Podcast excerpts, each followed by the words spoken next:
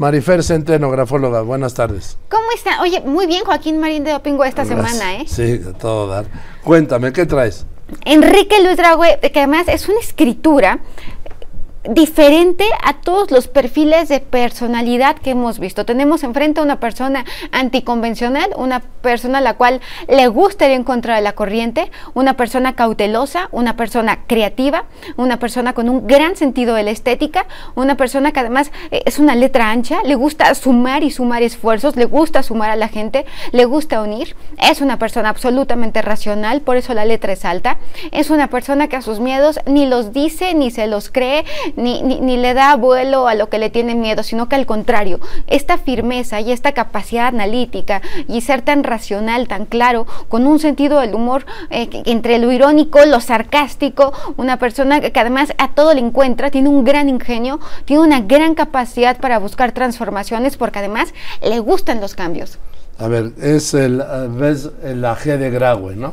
Es la G de Graue seguramente, pero además es, un círculo extraordinariamente marcado, lo cual nos habla de cautela.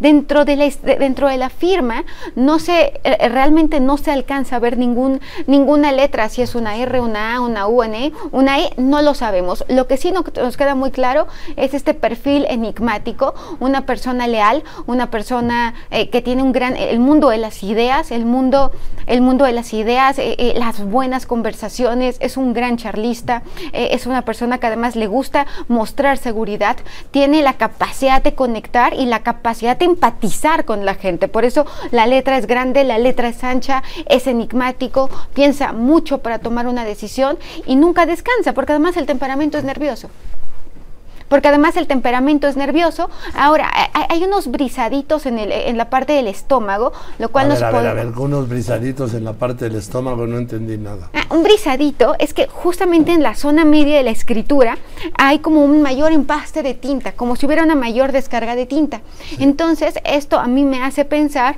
que probablemente es eh, delicado del estómago y que además es una persona de temperamento nervioso, se mantiene muy alerta, no descansa lo que tendría que descansar, es una persona realista, tiene los pies en la tierra, no libra batallas que no está seguro que va a ganar y además es muy práctico, tiene un gran espíritu práctico y una gran capacidad para solucionar.